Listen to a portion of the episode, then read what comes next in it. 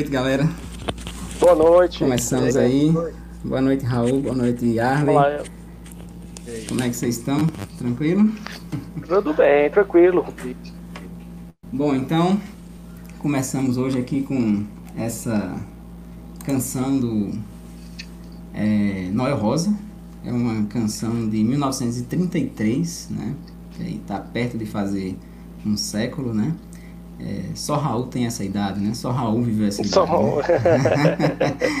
É, mas é, é uma canção de 1933 de Noel Rosa, de um cara que foi né, considerado, é conhecido, chamado né, o filósofo do samba, né? O filósofo do samba Olha brasileiro. É, e tem o nome de filosofia. O nome da canção é Filosofia. E ela foi escolhida, obviamente, porque o tema do nosso encontro hoje, né, da nossa conversa, é, é, música e filosofia, né? Entre parênteses aí, depois da filosofia, um de boteco, né? Filosofia de boteco não é uma discussão acadêmica, não é uma discussão, né, universitária, nada disso. É uma discussão para pensar músicas que levam a gente a pensar algumas coisas, que levam a gente a, a, a que nos toca de alguma maneira, né? É, e para isso a gente vai, né, enfim, divagar um pouco sobre algumas músicas que para cada um de nós tem esses significados. É, e a gente convidou hoje, né, o nosso queridíssimo Yarley Brito, né, professor, filósofo, psicólogo, doutor em educação, então ele vai dar uma contribuída legal aí é, sobre a relação entre música e filosofia. É, e claro também, né, agradecê-lo desde já por aceitar esse convite, né. É, e eu queria só falar umas coisas, assim, uma coisa antes, né, que eu tô vendo aqui, peraí, deixa eu ver que tem um comentário aqui. Ah, ah, José, ah, o José Lopes tá aí, né, José Neto, lembra dele? Net, Netinho, né? Lembro demais, né, Tchê? Ele falou Claro. Chico é genial, é, mas essa música é do Noel Rosa, porque Chico gravou realmente, né? É, Caetano gravou, muita gente é, gravou. muita gente gravou, né? Exatamente. É. Mas o que eu queria dizer é o seguinte, que a galera que tiver, né, quem tiver assistindo assim, que for acompanhando, se quiser também ir colocando aí, né, sugestões de músicas ou músicas que vocês também acham legal, é, galera, legais, assim, acho que vai colocando que a gente vai também vendo o que, que dá para comentar aqui, tá? É, então, para começar a conversa, né, ah, como eu falei que o nome da música é filosofia e a filosofia né, é uma expressão usada na música de uma maneira muito né, particular. É, eu queria passar né, a palavra logo para o Yarley para ele né, dar um, uma pequena explanação assim sobre o que realmente é filosofia e quais os vários sentidos né, que a gente pode, enfim, é, é, usar essa expressão, seja na música, seja no cotidiano. E aí também falar um pouco sobre as canções e eh, o que ele pensou sobre para hoje, tá bom? Boa noite aí, valeu Yarley. E aí, Alex, boa noite. Boa noite, Raul. Né, agradecer Boa pelo noite. convite, né, que ambos fizeram para eu estar aqui hoje com vocês, discutindo uma coisa que a gente tem uma paixão em comum, né? Que é a música e a filosofia também, né? É, nas, nos nossos encontros, né?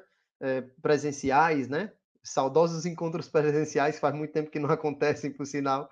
Nós sempre estávamos ali discutindo filosofia política, economia política, né? Na sala dos professores e por aí. Então, estar é, é, tá aqui com vocês é, é relembrar um pouco desse momento. É complicado, né? Falar, explicar, é, falar um pouco sobre filosofia, né? É, fazer uma explanação, como o próprio, o próprio, Alex colocou, sobre a filosofia em, em pouco tempo, mas é, eu vou aqui fazer, tecer alguns comentários de forma muito espontânea, né? Até porque aqui é um bate-papo, né? Um, é, é, é uma filosofia de boteco, né? Então eu não vou aqui entrar em questões conceituais muito complexas e tal, beleza? Gente, na verdade, o termo filosofia, né, a palavra filosofia, dizem que na verdade ela foi cunhada, né, escrita pela primeira vez por Pitágoras, né, um matemático, né, filósofo, Pitágoras de Samos. Ele foi o primeiro, dizem que foi o primeiro, né, assim, na literatura a escrever esse termo, e ele usou justamente para se remeter a alguém que ama o conhecimento, a sabedoria, né, aquele amor despretensioso, coisa dos filósofos gregos, né? Eles tinham o, o ócio, né? Tinham muitos escravos trabalhando para eles, então eles tinham a possibilidade de né, filosofar, digamos assim, né? É difícil você filosofar enquanto você está descarregando, por exemplo, uma saca né, de sal né, é, é, de, de cima de um caminhão, por exemplo, quebrando pedra no sol quente. É difícil filosofar nessas situações. Mas os filósofos gregos tinham essa possibilidade, né, já que eles faziam parte da aristocracia, cantada inclusive na música filosofia, né? É, eles faziam parte da aristocracia e podiam, né, de alguma maneira, é, é, ocupar o tempo livre, mas com um ócio que a gente chama de ócio produtivo, né, que é o ócio filosófico ligado à reflexão, né? E aí, né, a filosofia, com, com o passar do, do, dos séculos, né, ela foi ganhando uma outra dimensão. Ela foi para dentro da academia, porque a filósofa era as pessoas ali na rua, né, como o próprio Sócrates, né, os discípulos caminhando com ele, aprendendo ali, né, os peripatéticos, Aí veio também uma filosofia muito próxima da filosofia de vida, né, que né, ganha tantos adeptos hoje, que é, por exemplo, a filosofia hedonista, né, as escolas, a gente chama as escolas helênicas, né? E aí foi um momento muito importante para a história da filosofia, o momento da filosofia helênica, porque na verdade foi a primeira vez que o homem começou a se preocupar com coisas, é, digamos assim, não necessariamente metafísicas, não estavam pesquisando ontologia né, ou antropologia, como estava Platão, Sócrates, Aristóteles. Né? Na verdade, o Alexandre o Grande expandiu o império, né? perdeu o controle do império, a cultura persa?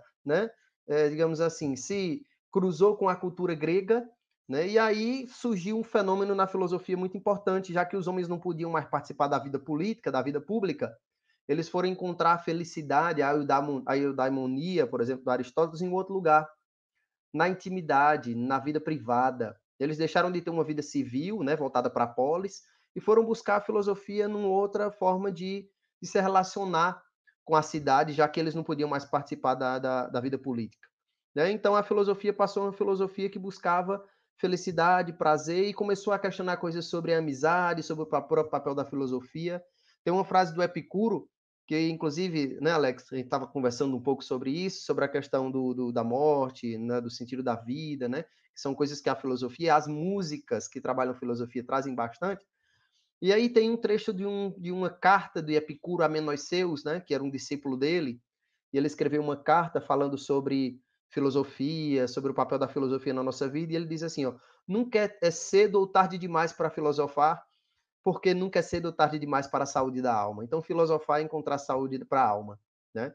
E, inclusive, hoje nós temos uma linha aí, tal, de filosofia clínica, que, inclusive, discordo bastante, porque a gente sabe muito bem que existem questões aí na psicologia que se diferenciam bastante da filosofia, mas tem aí o, o Instituto Lúcio Packer, né? tem aquele Lu Marinoff escrevendo mais Platão, menos Prozac, eles tentando fazer a filosofia de alguma maneira, né? É dá um, um, um certo alento às almas mais perturbadas, é, digamos assim, né? Mas a filosofia ela ganhou, né, uma outra dimensão quando ela entrou na academia, né?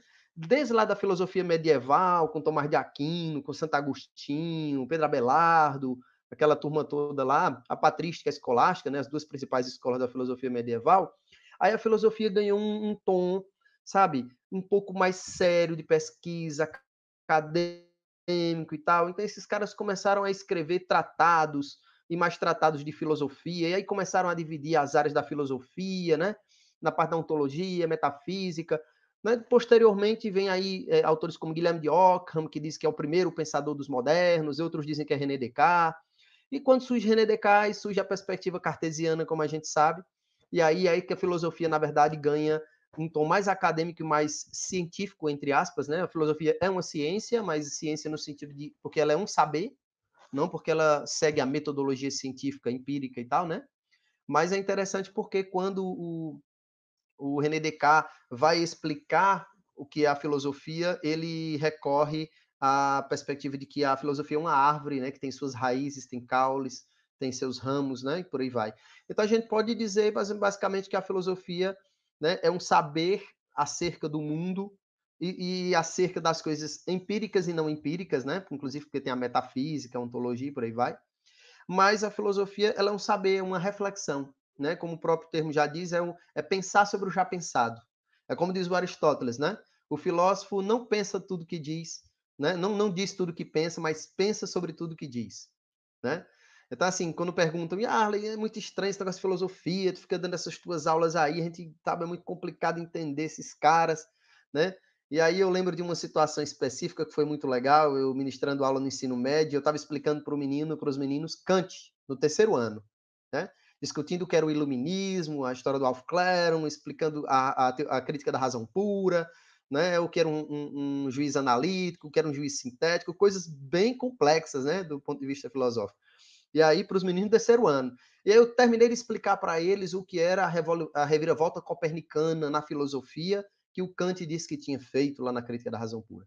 Eu terminei de explicar, eu desenhei no quadro, né, fiz lá a teoria heliocêntrica, depois eu expliquei por que, que parecia no campo do pensamento filosófico que Kant tinha feito aquilo.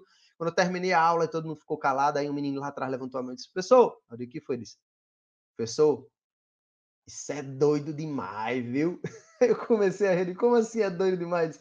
Professor, é doido demais isso aí. Mas é massa, ó. Aí eu, opa, né? Ele aprendeu, ele se ligou, realmente isso parece que chegou até ele. Ou seja, parece que a partir daquilo ali, ele começou a olhar para o mundo de maneira diferente. Então, assim, a filosofia, embora ela seja muito teórica, muito conceitual, né, muito complexa, né? Você para ler uma obra do Kant, você demora muito tempo para conseguir passar de uma página para outra, né? Mas quando a gente consegue de alguma maneira, né, é, é, pensar filosoficamente, aí o mundo passa a ser diferente.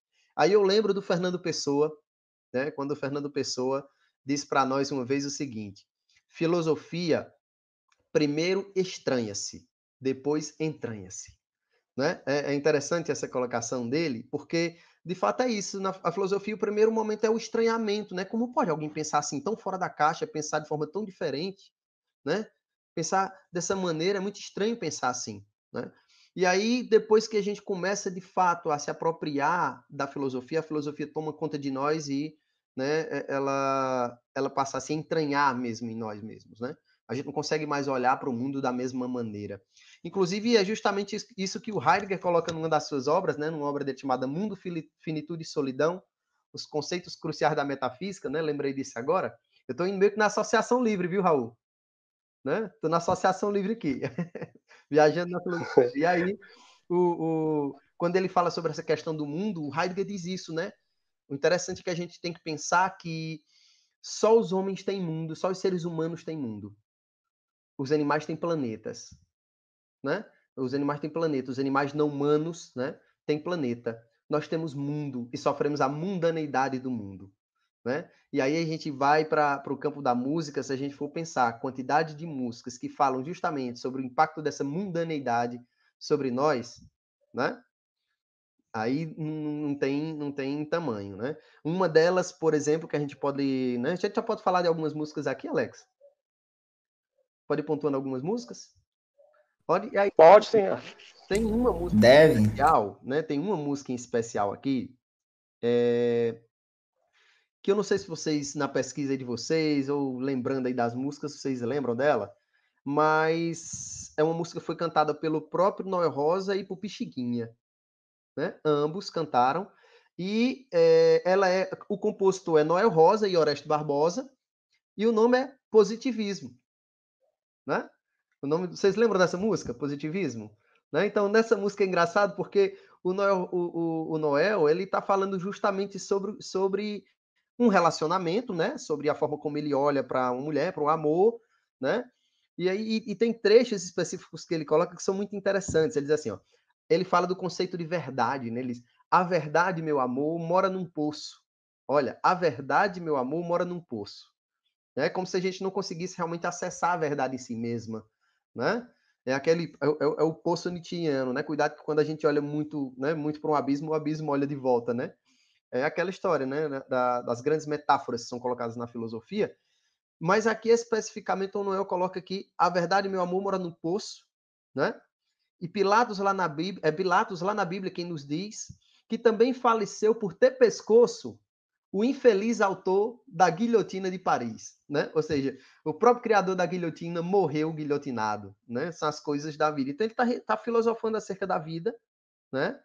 É, falando sobre as lições que a vida nos dá. Tem um trecho, inclusive, que ele diz isso: ó, vai orgulhosa, querida, mas aceita essa lição. No câmbio incerto da vida, a Libra sempre é o coração. Olha aí a colocação dele, né? E aí ele coloca em outro momento interessante, que ele brinca com a história da ordem e progresso da nossa bandeira, né? Que é inclusive influenciada pelo positivismo, que ele diz assim: o amor vem por princípio e a ordem por base, o progresso é quem deve vir por fim. Desprejaste essa lei de Augusto Conte e foste ser feliz longe de mim, né? Ou seja, ele queria que ela fosse certeira, objetiva, positiva, né? No sentido do, do, do positivismo, mas quanto à questão do amor, só que essa é a, a, grande questão que ele coloca na música, né? Porque essa é a grande questão. O amor não tem a ver com a questão da racionalidade, não tem a ver né, com, com a ordem, não tem a ver com isso, né? Então, é, ele faz essa brincadeira na letra, né? Inclusive titulando a música como positivismo, né? Porque ele quer mesmo fazer a gente pensar como nossa nossa vida, nosso cotidiano dentro da lógica do capitalismo, dentro dessa lógica do consumo. A gente acaba olhando para as pessoas como objetos né? E aí a gente desenvolve aquela perspectiva de que a gente ama a, as coisas né? e usa as pessoas, né? E ele meio que percebe que os relacionamentos estavam sendo afetados por isso e tenta na música né? É, é, apresentar isso, brincando inclusive com a filosofia. Cita o próprio Augusto Conte, né? o pai aí do positivismo, na sociologia e por aí vai. Né? É importante Mas lembrar que o, não tem, né? que o Noel Rosa ele, ele ele era um cara assim relativamente privilegiado, né? Ele fazia medicina, né? Uhum. Ele entrou na faculdade de medicina e largou para viver de música, né? Mas sempre, né? Assim, seduzido pela vida boêmia, mas é, com esse requinte, né? Que ele de alguma maneira adquire na, na experiência acadêmica dele, né? Sim, sim.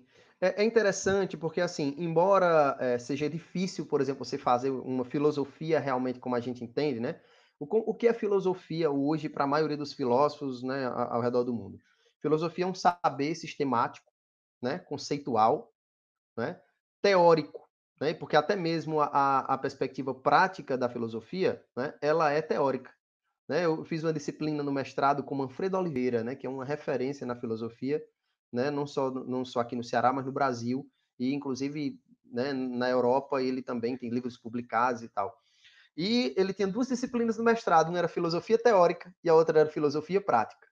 Então a gente assistiu todas as aulas de filosofia teórica com ele, quando no primeiro dia de aula de filosofia prática, a gente doido para saber o que era filosofia prática, ele disse: olha, gente, o nome da, da disciplina é filosofia prática, mas não esqueçam, na filosofia, né, não existe uma filosofia prática, existe uma teoria da praxis. Então, não é? Entendo, nós vamos falar aqui de Marx, nós vamos falar daqueles que, que pensam que a gente deve mudar o mundo e que a filosofia deve servir para isso né?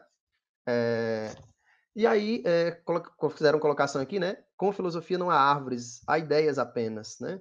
Há só cada um de nós. Ah, sim, com uma, uma cave. Oh, pô, isso aí já é uma, uma reflexão do caramba que a gente pode tomar aqui, né? Porque é uma, é uma crítica à perspectiva cartesiana, né? De colocar a filosofia como um sistemazinho, como uma árvore e tal, né? Que aí tem a metafísica, aí né, vem a física, né? E os outros ramos. Inclusive, tem uma, uma área da filosofia, né? Inclusive, aqui na Federal do Cariri tem uma galera que estuda, que é a filosofia da música, né? A galera tem a, a, o próprio Nietzsche, né? O Nietzsche, ele tem é, é, livros, né? Estudando justamente a música. Ele era um amante da música de Wagner, né? do romantismo do Wagner, né? Que inclusive era fora da caixa também, porque o romantismo na época do Wagner já estava praticamente morrendo e o Wagner tenta resgatar, né? O romantismo. E aí é, o Nietzsche escreveu um livro falando justamente sobre isso, né? Sobre a música. O Schopenhauer tem um texto interessantíssimo. Ele fala do o silêncio na música, o papel do silêncio, né? Da pausa, né? Para a composição. Então assim, os filósofos sempre se interessaram muito por música. Se você for para a escola de Frankfurt, Adorno, né, Sim. jazz, né, gostavam muito de fazer essas críticas, inclusive é, é, criticando a, a, mídia de massa, né, a indústria cultural, colocando inclusive que existia uma aura na música, né, uma coisa que deixa a, na arte em geral, né, mas quando eles falam da música existe uma aura, né, que, que digamos assim que dá uma, um certo valor, inclusive valor de culto a música. Só, é só lembrando aqui que o, o Adorno, ele é o ghostwriter das letras dos, dos Beatles, né? Vocês sabem disso, né? Beatles, né?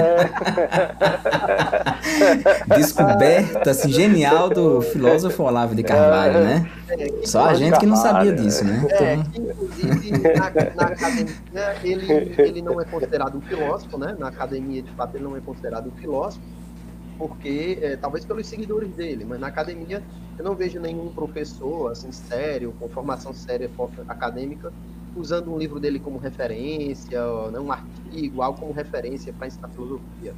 É porque, inclusive, dizem que ele tem, dentro da, da obra dele, inclusive uma delas eu tive curiosidade de dar uma olhada, pensamentos bem antissemitas, umas coisas bem complicadas ali, sabe?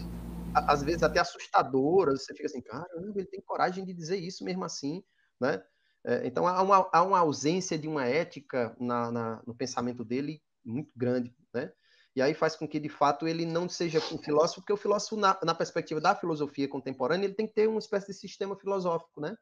Por exemplo, você vai ver na filosofia moderna um Kant, o Kant ele tem um sistema filosófico, o Hegel, um sistema filosófico. Os caras têm uma, uma filosofia que conseguem fazer a gente avaliar, analisar, digamos assim, qualquer perspectiva no mundo, né? falam de metafísica, mas tem uma teoria ética também, tem uma teoria política. Né? Eles se dedicam a fazer uma compreensão de mundo na sua totalidade. Embora seja quase impossível, né? Mas a uhum. filosofia deles permite isso, né? Não é uma coisa solta, um pensamento solto. Até o próprio Nietzsche, que se comunica por aforismas, né? Gostava muito de trabalhar os aforismas. Ele tem uma filosofia de alguma maneira é, é minimamente sistemática também. Né? Ei, Arley, mas aí é, lembrando aqui agora, né? Então, assim, diante de toda essa tua, enfim, esse resgate aí, de alguma maneira, situando né, o lugar da filosofia, é, o que a gente estava né, discutindo antes, quando a gente conversou, tu citou, né? Um, não sei se tu vai falar dele agora, mas o pensando em músicos assim mais recentes, né? O tal o Jay Wacker, Wacker, né, que chama? Isso. É, eu estava lembrando, né? Eu, eu, que eu acho que muitas ideias do que tu falou aí, né, é, ele traz também nas letras dele, né? De alguma maneira. Se tu pudesse falar um pouquinho. Vou pegar uma. Eu vou pegar uma que ela, que ela é muito atual, né? A gente tá vendo aí é, o quanto o racismo no Brasil ele, ele, ele tem se manifestado, e principalmente por uma determinada classe social, que a Marilena Chauí critica muito, né? Que é a classe média brasileira, que ela diz que é inclusive uma aberração, uma abominação do ponto de vista ético, do ponto de vista político, né? Do ponto de vista cognitivo, né? Também ela brinca, né? Com essas três dimensões. E, parece que isso vem, tem se manifestado ainda mais, né? Agora nós tivemos um episódio recente, né, de que um cara quis praticamente humilhar, né, um entregador e tal, né? Sem falar dos episódios de violência, né, de racismo, né? Aquela mulher também que foi que, que o, o policial colocou o pé no, no, no, pescoço dela e tal. Então tem, sem falar do George Floyd, né? Nos Estados Unidos e por aí vai. E aí a gente sabe muito bem é, que esse tipo de, de, de, posicionamento, de racismo e tudo mais é gestado numa determinada classe social, né? É, é, determinada. E aí o Jay Wacker percebe muito bem isso e ele tenta, né? A partir do, do de, de forma muito sagaz, numa das músicas dele, colocar isso, né? Então ele tenta falar justamente desse, desse relacionamento, dessa aparência que é esse casal, né? Inclusive é, é, hétero, né, padrão, né, branco, classe média, tarará. E ele faz uma crítica né, a, a, a essa perspectiva de, de, perfeição de um caso, essa, esse, essa família de, digamos assim, de propaganda de margarina. Né? Então ele, ele escreve uma, uma música chamada Cotidiano de um Casal Feliz, né?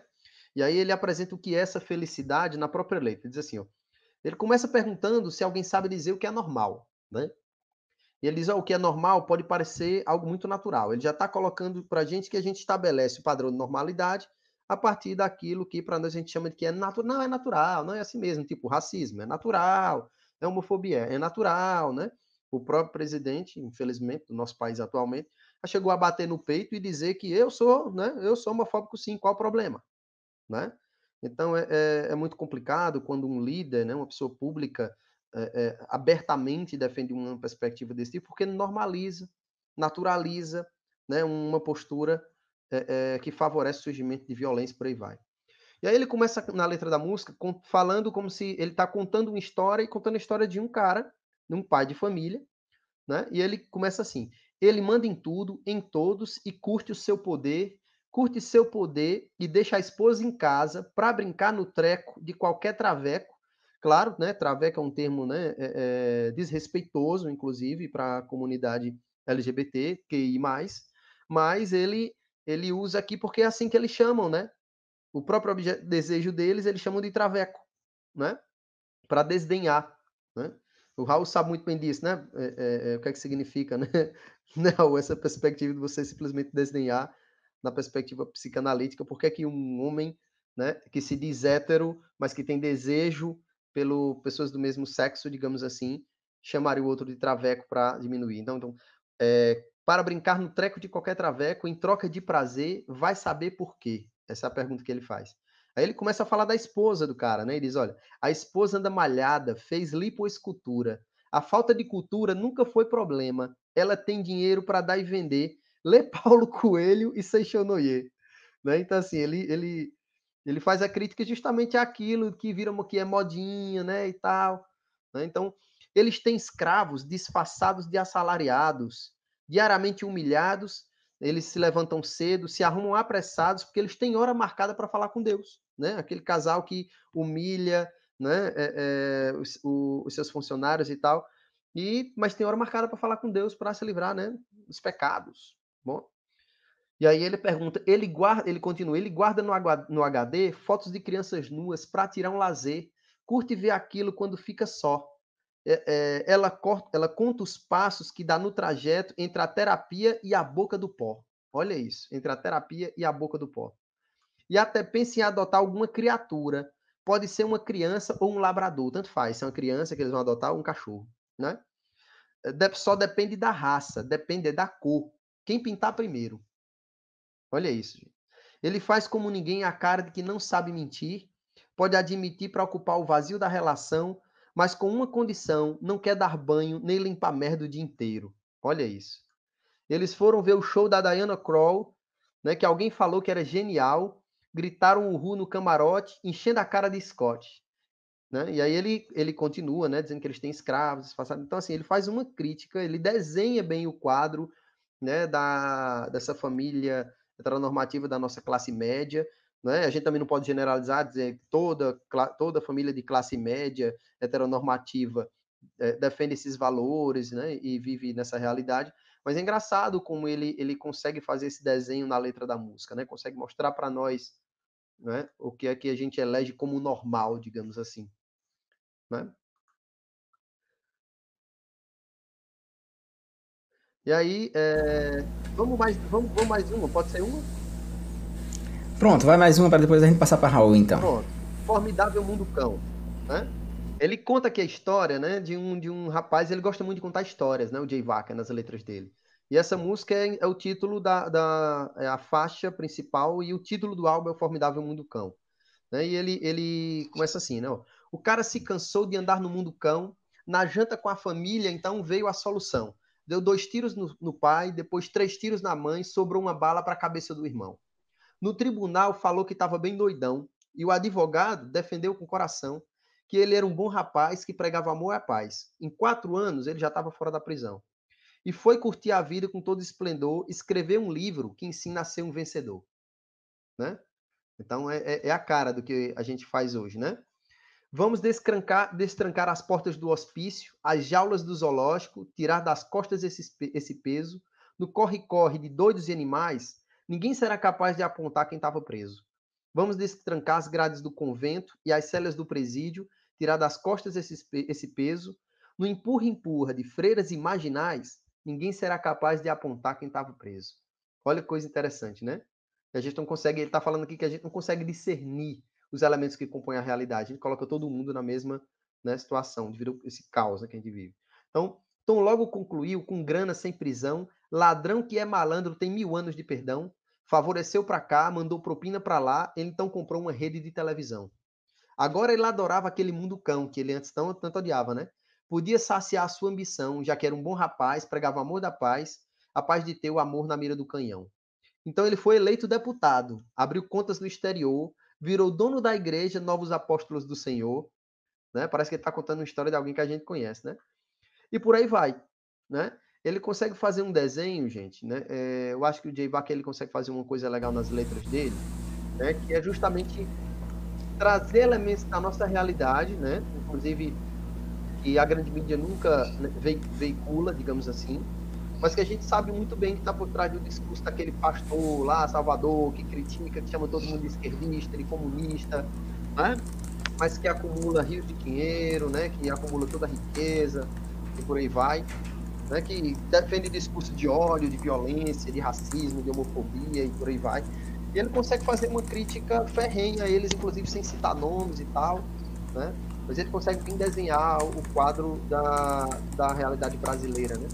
Desses 57 né, milhões aí que disseram que, né, que elegeram o atual presidente, digamos assim. Né? Mas eu acho muito massa as letras dele, vale a pena ouvir. Né? Ele tem uma fase mais pop, né, uma fase não tão pop, né, onde ele bota mais a identidade dele. E, mas vale a pena, as letras dele, né, a falta que a falta faz, né, tem umas letras bem legais aí que vale a pena a gente curtir aí.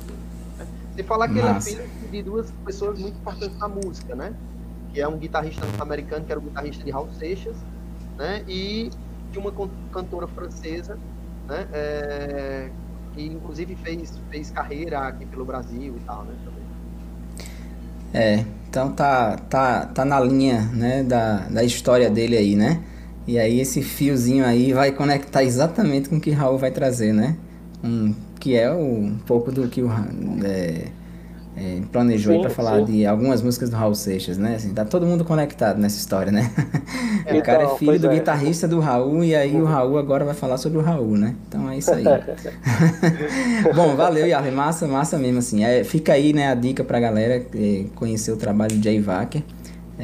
eu, eu conheci só depois que o Yarley falou, não conhecia também mas é um cara que tá, fala muita coisa é, é, de maneira extremamente crua, né? Assim, é muito, muito duro, né? Tem uma crueza muito... Ele é muito, é, muito ácido, né? Na sua crítica e que faz, assim, a gente se ver no espelho muitas vezes, né? Aquela história da classe média no espelho, né? Do Gessé Souza e tal. Então, um pouco disso. Bom, mas daqui a pouco a gente volta mais aí, né? Pra ver o que é que pode falar um pouquinho mais sobre essas questões que o Arley trouxe. Mas aí, passar para Raul agora, pra gente não Perdeu certo. o fio da meada aqui. E só ressaltar né, essa ideia de que uma das nossas propostas aqui com essas conversas é justamente apresentar, né, conhecer gente nova mesmo, que está produzindo coisa bacana, legal, né, que é algo que a gente sente necessidade, né, de, de conhecer. Eu acho que esse aqui é um espaço, assim, bem privilegiado, foi pensado, né, também para isso. E, claro, sempre é, revisitando né, aquilo que a gente tem e aquilo que permanece enquanto arte, né, e, e que serve quanto inspiração, que serve até como apropriação para criar algo novo, né? E aí eu vou aqui é, contribuir pontualmente sobre o, o Ô, Raul, deixa eu, só fazer uma, né? deixa eu só fazer uma brincadeira aqui. Eu estava pensando aqui que eu e tu nós dois somos os velhos da história, né? Porque só quem traz coisa nova são os convidados, né? A gente só fala de é, velharia. Não é, né? então é. tá tá ruim o negócio, né? Mas é isso, né? Vamos, vamos nos contemporaneizar Fica... um pouco mais, tá? Fica a dica pra gente. Isso, exato. É, exatamente. Hoje, né? mesmo, hoje mesmo eu tava ouvindo o Raul, né? Eu resgatei Oi. aqui os meus vinis, né? Eu tenho uns vinis aqui do Raul, então alguns discos dele, eu tava ouvindo, lembrando, relembrando o Raul. É, é sempre. E aí uma coisa que eu queria ressaltar é justamente isso, né? Eu acho que ele, ele faz parte, assim, é, de uma geração, mas que também ele vai alcançando assim, um público novo, né? Acho que o que mais chama a atenção no Raul Seixas é ele ser um ícone. Né? Então, assim, tem muitos fãs, né? Assim, então, sempre teve. É, que, inclusive, é uma questão, assim, muito colocada por alguns biógrafos, né? Porque ele teria uma relação assim, muito peculiar com os fãs, né? Ele tinha uma relação assim que eu diria mais horizontal, né? Assim, ele meio que se misturava. Tem comentários do Raul que ele ia sair para beber com os fãs e depois estava no centro só de cueca, porque os fãs tinham levado a roupa dele, né? Como lembrança, né? O souvenir.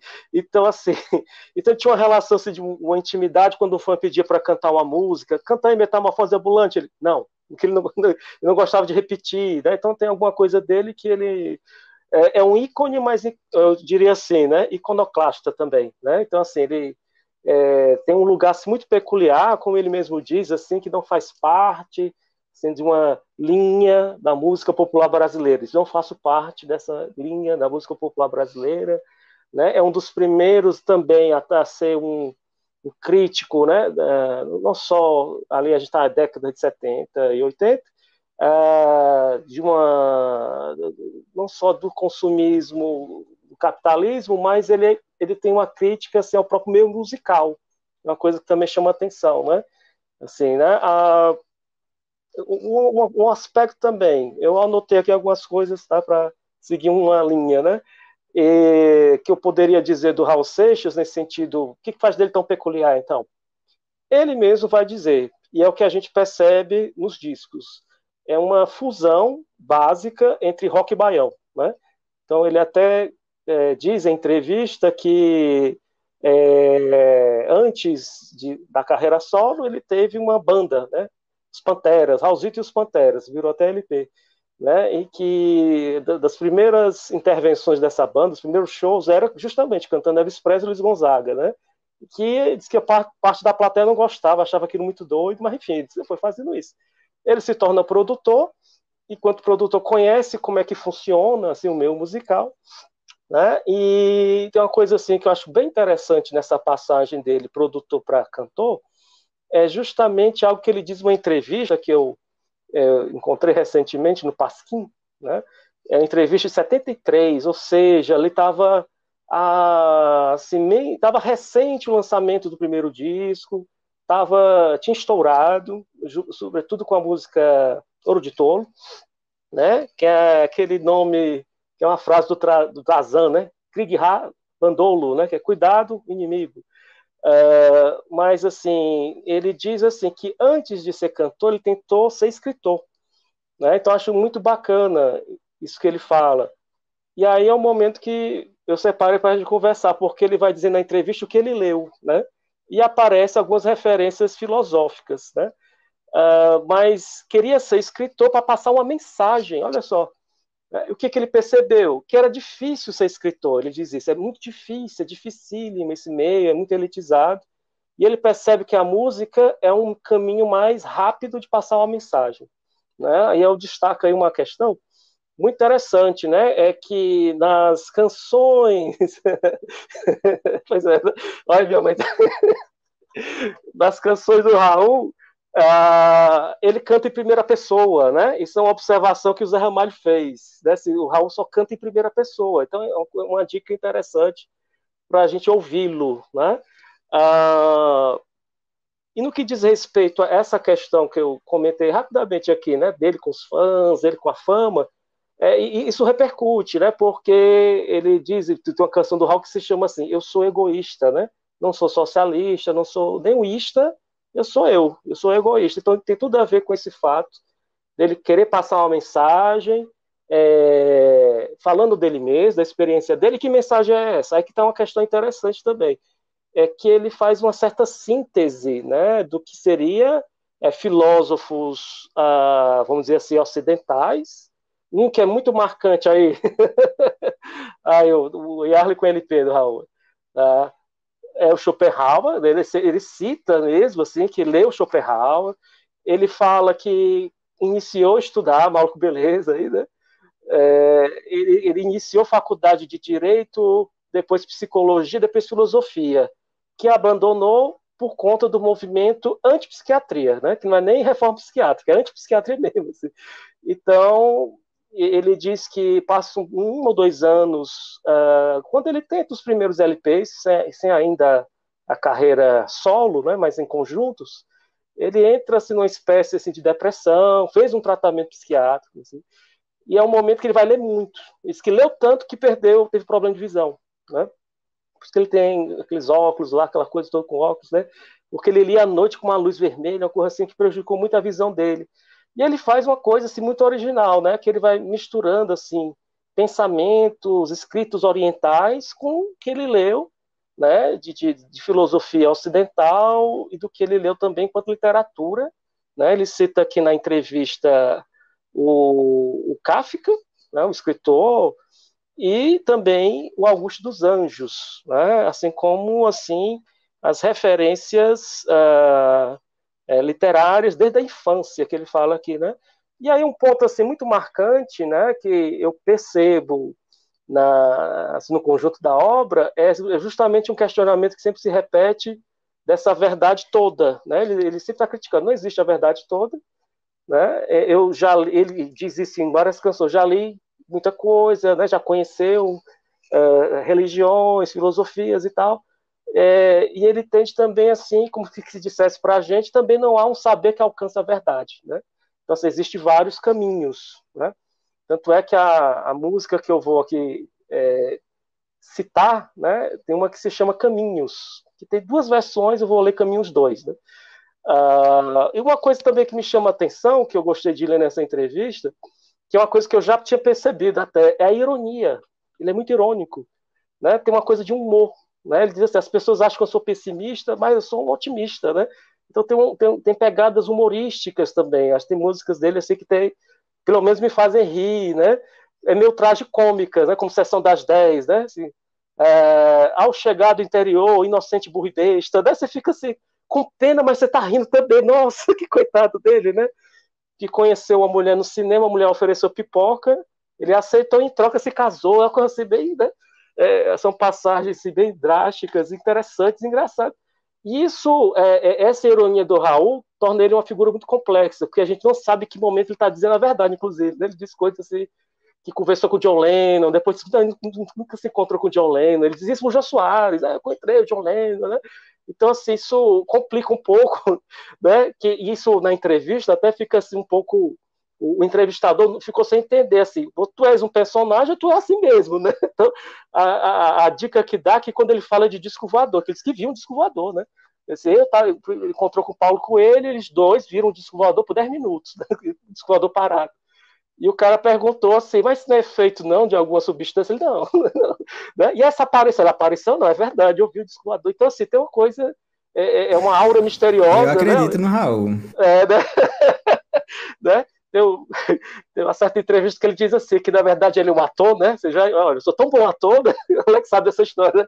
Ele é tão bom ator, tão bom ator que vocês acham que eu sou cantor e eu sou ator. Né? Que eu acho que é um elemento então é, não acredita, né?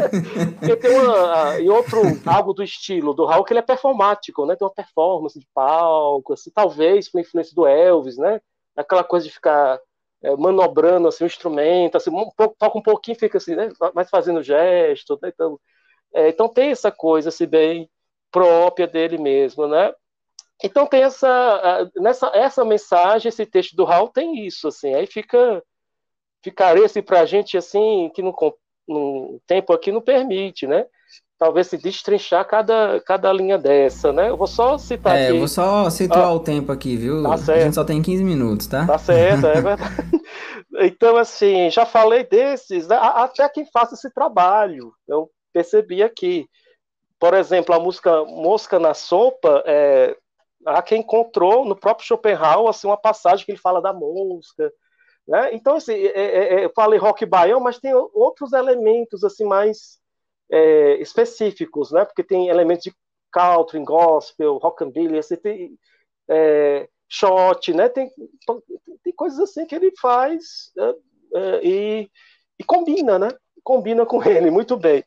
Mas eu queria, então, né, para deixar assim, a coisa nele, ler duas letras de música, né? para a gente perceber aqui um tema específico também, uh, que é a questão da morte. Né? Ele fala da morte né, e fala da vida. Né? Então, são, são temas é, que fazem a gente pensar. Né? Um dos propósitos da nossa conversa hoje é justamente essa que está sendo construída aqui, né? aquelas canções que nos fazem pensar. Né? Então, de fato, a gente pode perceber que ele teve um êxito muito grande nisso, né?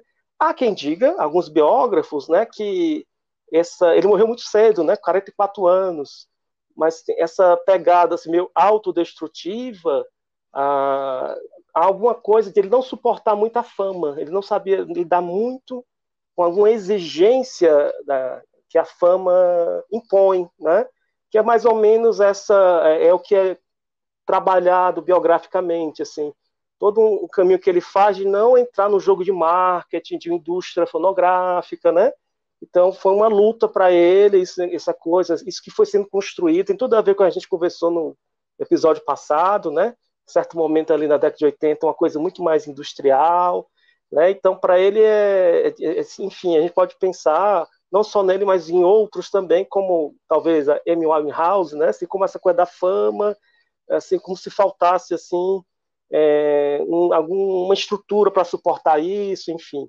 É, inclusive o Zé Ramalho tem uma lembrança muito interessante, né? Ele conviveu brevemente com o Raul. Ele dizia assim, ele é uma pessoa realmente assim, muito, ele dizia assim coisas simples, né? A roupa que ele está aqui é a mesma que vai para o palco, né? Então ele não tinha uma coisa assim é, realmente de um, vamos dizer, Uh, vou ser o que vocês querem, alguma coisa do tipo assim, vou atender a demanda do outro, sei o que vou dar. É assim que eu trabalho. Ele se dizia que tem uma religião dele, é o Raul Seixismo, né? Raul Seixismo. Uhum.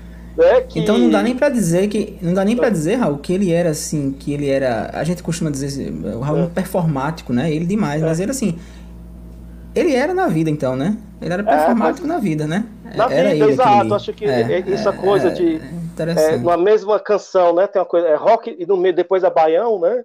Então, assim, é isso mesmo, ele é aquilo mesmo, né? Assim, vou resolver essa parada aqui, não tem contradição entre rock e baião, assim, dá para dá pra juntar e fazer uma coisa só. Vou ler aqui. Né? É, o título da canção é Canto para a Minha Morte. É como se ele tivesse feito por ele mesmo, né? Se fosse pensar. É, o LP é o, há 10 mil anos atrás, do ano de 76 é, eu acho que é o terceiro LP dele solo. Né? Ah, vou ler aqui um trecho, tá? Eu sei que determinada rua que eu passei não tornará a ouvir o som dos meus passos. Tem uma revista que eu guardo há muitos anos e que nunca mais eu vou abrir. Cada vez que eu me despeço de uma pessoa, pode ser que essa pessoa esteja me vendo pela última vez a morte, surda, caminha ao meu lado. E eu nem sei em que esquina ela vai me beijar. Com que rosto ela virá? Será que ela vai deixar eu acabar o que tenho que fazer? Ou será que ela vai me pegar no meio do copo de uísque? Na música que eu deixei de compor amanhã? Será que ela vai esperar eu apagar o cigarro no cinzeiro? Virá antes de eu encontrar a mulher a mulher que me foi destinada e que está agora em algum lugar me esperando, embora eu, eu, eu a não conheça, né? então, vou te encontrar vestida de sentir a parte cantada, né? Pois em qualquer lugar espera só por mim. E no teu beijo provar o gosto estranho que eu quero e não desejo, mas tenho que encontrar. Vem, mas não demore a chegar. Eu te detesto e amo. Morte, morte, morte. Que talvez seja o segredo desta vida. Então, para finalizar, ele pensa o seguinte: qual será a forma da minha morte? Uma das tantas coisas que eu não escolhi na vida. Existe tantas, um acidente de carro, o coração que se recusa a bater no último minuto, a anestesia mal aplicada, a vida mal vivida, a ferida mal curada, a dor já envelhecida, o câncer já espalhado e ainda escondido, ou até, quem sabe, um escorregão idiota no dia de sol, a cabeça no meio-fio. Enfim, eu vou. A letra é maior, mas eu vou reservar esse ponto aqui para passar para uma outra, né? Menor, que é Caminhos, né? A versão 2, uma, uma pequena diferença do Caminhos 1. Mas olha só o que diz essa canção de 75, LP Novo Aeon.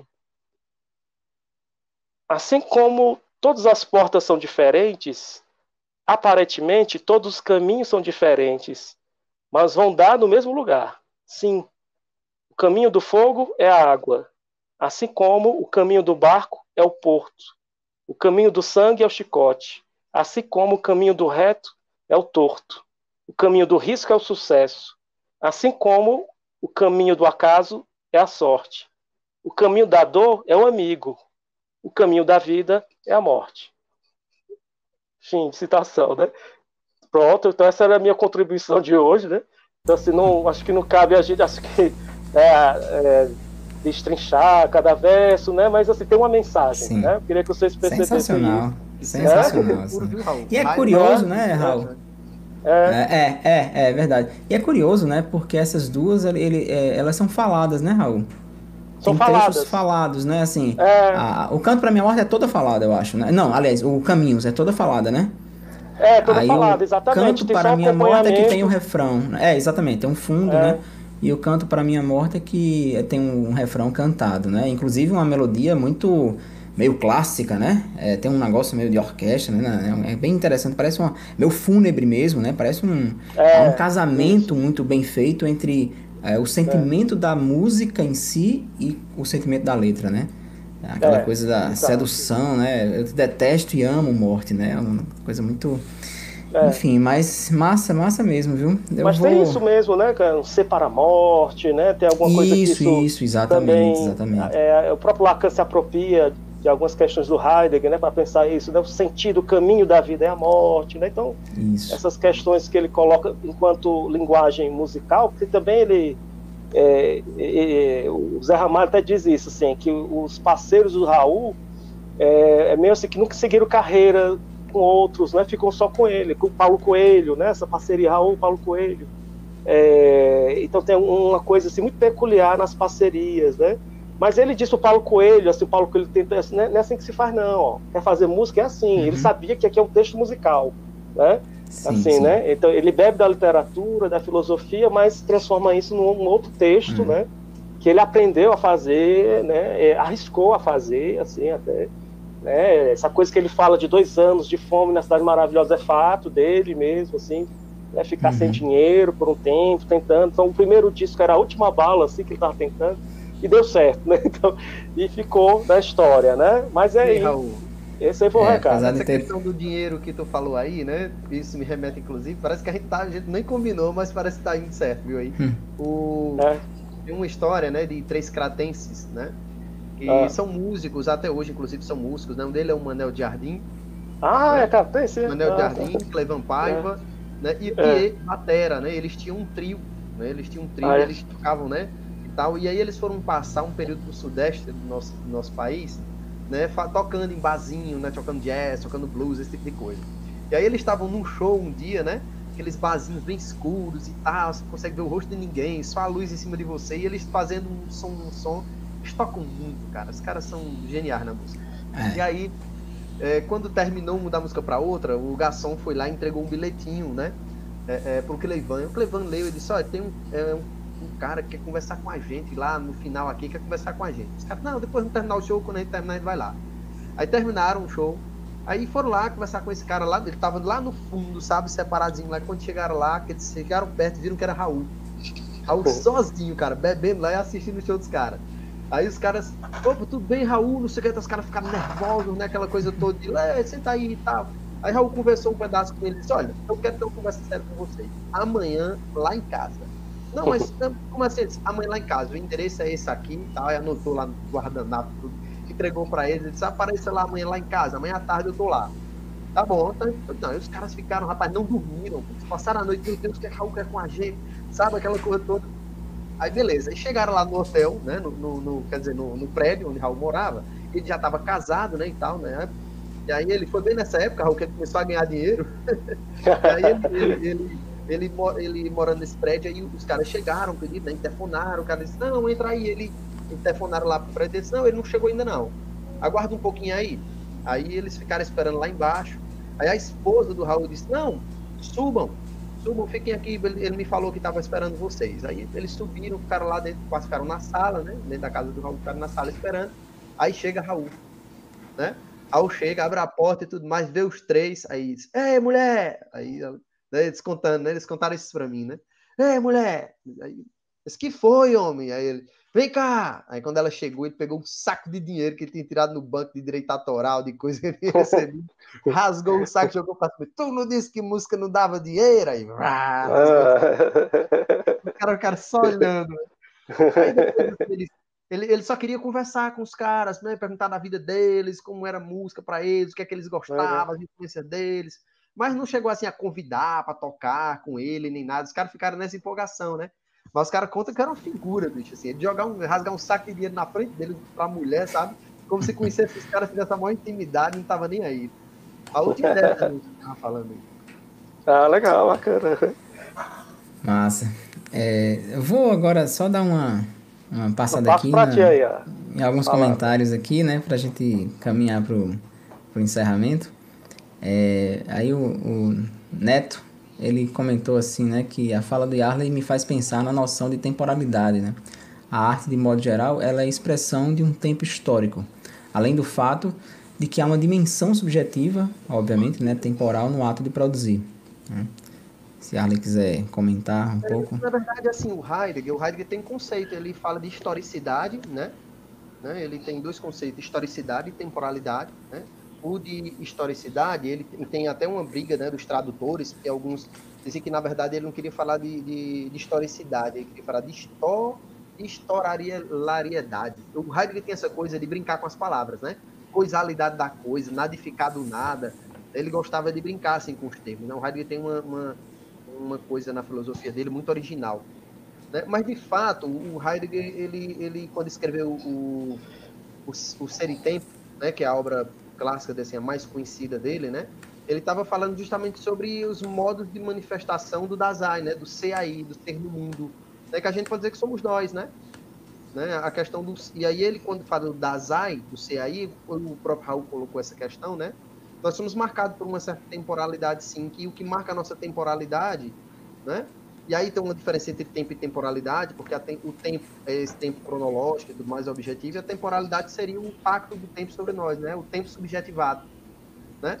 Mas o, a perspectiva do tempo no Heidegger, né, a temporalidade, nos remete à nossa pró própria condição de, de ser no mundo, né, do Dasein, que é a finitude, né? Que é a finitude, de sermos os seres marcados por angústia, por tédio. E o Heidegger diz que são disposições de humor né, fundamentais, né, para que o homem construa um sentido para a vida. E aí o, o, Raul falando do, do, do Raul, né, o Raul falando do Raul, isso me remete à, à, questão da finitude, né, da morte, vida que o Raul estava falando aí, me, me, remete a um texto do Heidegger que ele fala justamente sobre isso, né, que só constrói um sentido para a vida quem é construir um para a morte. Por isso que ele, inclusive, influenciou muito os Dasein analistas, né, os caras fizeram uma leitura da, da, da filosofia do Heidegger e trouxeram lá para da psiquiatria, da psicologia e tal, e fundaram uma linha, né, a Dasein Análise, né? É, mas, de fato, a, a, a, filosofia nos influencia muito. O próprio, e quanto à música, né, o Heidegger é um apaixonado por música, por arte, por poesia. E tem uma frase dele que eu lembro, né, para finalizar a minha fala, que eu acho muito legal. Ele diz assim: talvez né, nenhum filósofo tenha conseguido chegar tão perto da construção de um, qualquer tipo de conceito de verdade quanto um poeta. Ele diz que os poetas sabem muito mais né, sobre a, a, as dimensões, né, é, digamos assim, metafísicas, sobre ontologia, né, sobre a vida, digamos assim, do que os filósofos. Né? Talvez os poetas consigam é, adentrar uma dimensão muito mais profunda do que os filósofos. Né? Isso aí foi o Heidegger que colocou. Né? Ligue seu microfone, doutor Alex. Seu microfone está desligado. Aí. Valeu, valeu, valeu. É, então, mas eu estava dizendo o seguinte, né? A gente tá fechando aqui uma hora, agora certinho. E, e dizendo o seguinte, né? Que é, vocês trouxeram duas figuras que estão muito ligadas ao rock and roll, né? Claro que o Raul Seixas, né? É, óbvio que ele não é só rock and roll, ele consegue ser uma mistura, né? De muita coisa. E isso que tu falou, Raul, eu, eu lembro da entrevista uhum. que ele deu assim ao Pedro Bial. Ele dá uma tocada, né? Misturando o baião com o Elvis Presley o Gonzagão é. com Elvis Presley. E é impressionante como parece, né? Assim, a, a, percepção que ele teve daquilo, como é que é. pode, né?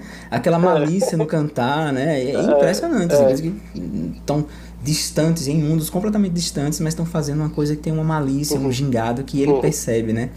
É, e, e, e, aí eu me lembrei agora, para finalizar, assim, eu queria citar, né? Porque eu, comecei falando de samba, né? O Noel Rosa. E eu gostaria de finalizar, né, voltando para o samba, que a gente tem assim, no samba brasileiro também, a gente tem é, muitas referências assim que, é, enfim, pensam, é, trazem reflexões interessantes. E, e, um dos caras que canta muito isso é o Paulinho da Viola. Né? E aí vai uma dica minha, né, para finalizar.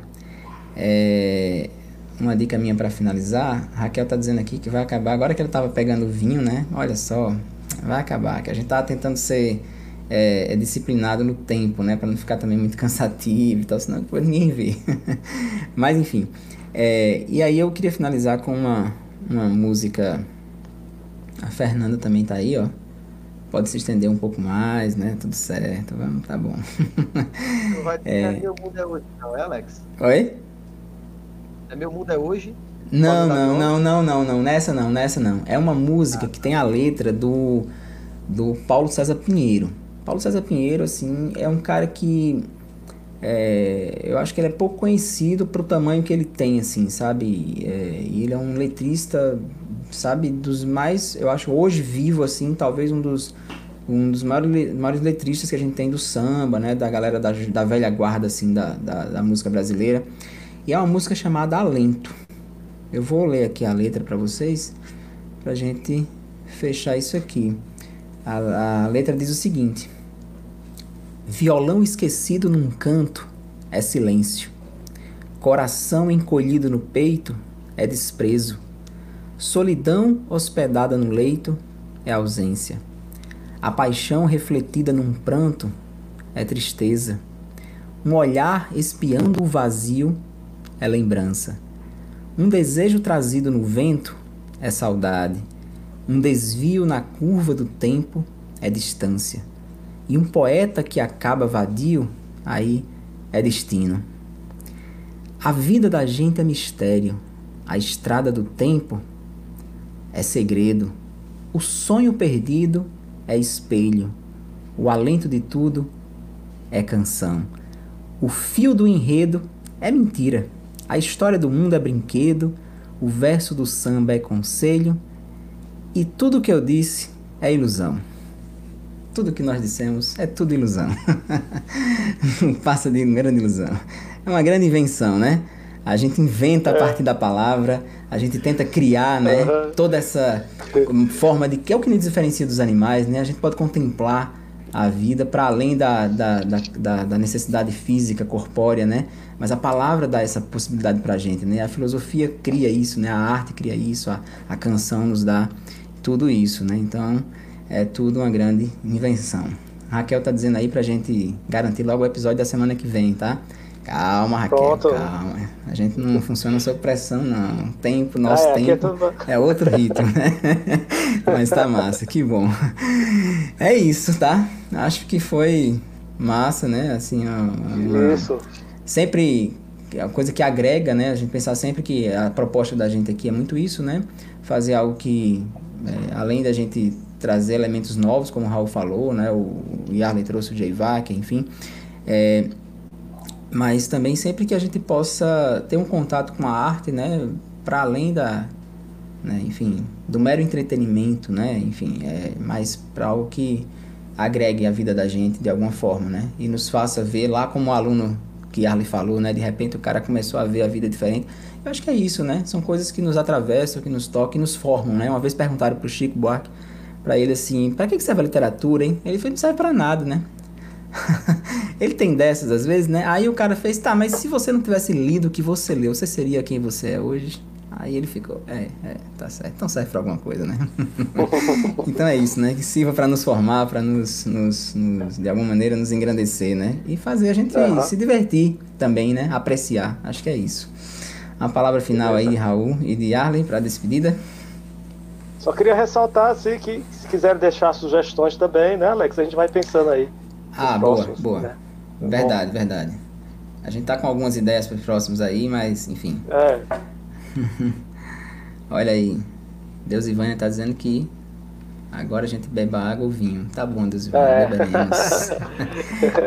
Encararemos sua proposta, né? É. e Arley, quer se despedir é. da galera aí? Valeu, galera, é, pela participação, pela interação, né? É, a gente mata um pouco da saudade que a gente tá aí de vocês, de poder encontrar vocês né, na universidade, né? E fora dela também, né? Inclusive tenho alguns ex-alunos que na verdade são meus amigos, pessoas que eu gosto muito, né? A gente desenvolve essa proximidade, né? Inclusive estão aqui alguns deles. Eu queria agradecer aí ao Alex, ao Raul pela pelo convite, né? É, o convite feito de forma muito tranquila, sem pressão nenhuma, como o próprio Alex foi dizendo, a gente não funciona assim, né? Eu, de é. fato, nem, não preparei uma fala, não. Eu disse, então vamos lá deixar a espontaneidade, né? Dar conta, o improviso, ver o que é que sai. E aí saiu isso aí. Eu acho que, que a espontaneidade é tudo na vida da gente, sabe? Acho que tem hora que a gente tem que, né, tem que tem que aprender com a música, né? E não deixar o, o positivismo tomar conta de nós, né? é verdade. Raquel tá perguntando aqui se a gente não vai tocar nada. Ela perdeu o início, né? Porque eu comecei tocando, viu, Raquel? Ah, Chegou atrasada, viu? Chegou atrasada, então perdeu. Você vê depois. viu? Pois então, valeu aí, galera. Boa noite para todo mundo. Valeu. Valeu, Yarley. Brigadão. Valeu, Raul. Até é, o obrigado, próximo. Yarley, todo mundo. Até o próximo encontro aí. Tá.